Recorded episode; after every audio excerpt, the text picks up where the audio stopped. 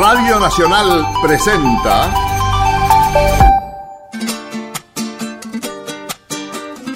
Patagonia Forestal, un espacio de encuentro y diálogo para compartir saberes y miradas.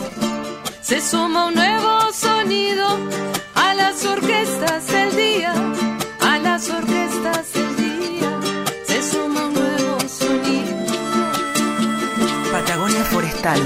territorio de ideas y proyectos con visión de futuro. Se suma un nuevo sonido a las orquestas del día, a las orquestas del día. Se suma un nuevo sonido. Patagonia Forestal, un lugar para sentir la investigación, la innovación y el desarrollo.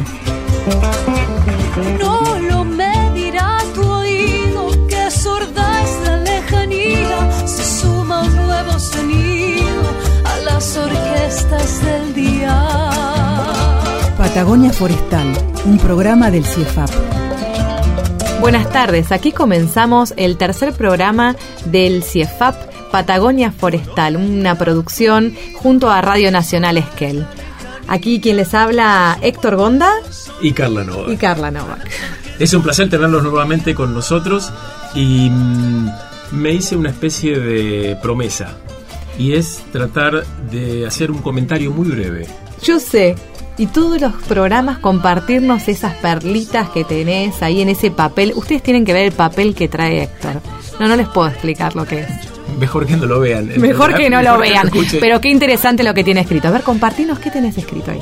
El desafío es tratar de, de a poquito ir convenciendo a nuestros oyentes que la ciencia no es aburrida. Como digo siempre, en todo caso los científicos podemos ser aburridos, pero no la ciencia.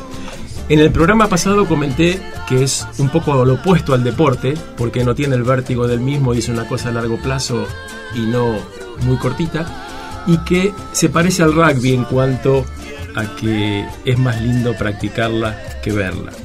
Y hoy quiero hacer una- un ejemplo o traer una demostración de lo que dije el programa pasado y es eh, comparar la satisfacción que tiene, supongamos, un deportista o lo que yo me imagino que habrá sentido el Diego cuando salimos campeones del mundo ya por el 86, con la satisfacción, con la satisfacción que siente un científico que descubre una vacuna y que me parece muy pertinente en los tiempos que estamos corriendo. Y yo me imaginaba, busqué un poco cuáles eran las pestes más importantes de la historia en cuanto a la cantidad de gente que falleció y encontré que la primera fue la peste negra ya por 1353 que murieron casi 200 millones de personas, en segundo lugar la viruela que murieron prácticamente 56 millones y tercero la gripe española o influenza por los años 1920 que murieron 50 millones de personas. Y me ponía en el lugar de eh, Alexander Fleming cuando descubrió los antibióticos que solucionaron el problema de, de la peste negra, que en realidad es una combinación de peste bubónica con neumónica, y me ponía también en la piel de Edward Jenner, que fue el descubridor de la vacuna de la viruela. No me puedo imaginar lo que puede llegar a sentir una persona en descubrir una solución para que la gente deje de morirse. Me parece Impresionante. fantástico. Sí, la adrenalina, el, el, eh, debe ser mágico. Sí, Mm. sí, y es, es el producto de, de un trabajo a muy largo plazo. Y que- donde detrás del científico hay una persona, ¿no? Una persona, un ser humano. Sí, sí, sí. Este, En general nosotros pensamos que es este un delantal con anteojos, pero de- adentro de ese de, de esa cáscara hay, hay un, un ser humano. Bueno, ho- hoy día, digamos, en este contexto que nos toca vivir, seguramente hay mucha cantidad de investigadores trabajando para encontrar la, la pronta solución y que eh, esto haya sido un punto de aprendizaje, ¿no? De esto vamos a hablar también hoy. Eh, vamos a hablar sobre la relación del ambiente y de las personas.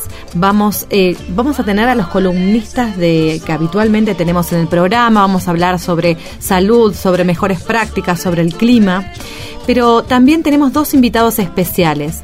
Al doctor Roberto Garibay, que nos va a introducir en la etnomicología, que es la disciplina que estudia la relación de los pueblos y los hongos eh, que habitan esos ambientes, eh, ese saber ancestral.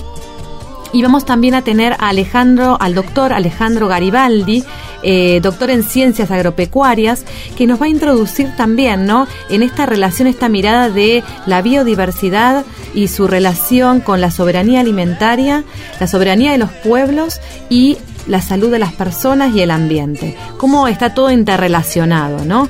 Y cómo nuestras prácticas y nuestros hábitos cotidianos hacen a que nosotros modifiquemos el lugar en el que habitamos en esta tierra. Y bueno, eh, creo que va a ser un programa muy profundo, ¿no? Sí, que nos ayude un poco a cambiar nuestra forma de vida, porque por más que recuperemos todos los bosques y dejemos de emitir eh, el dióxido de carbono como lo estamos haciendo, si no cambiamos nuestros hábitos, el futuro de nuestros hijos y nietos va a estar muy complicado.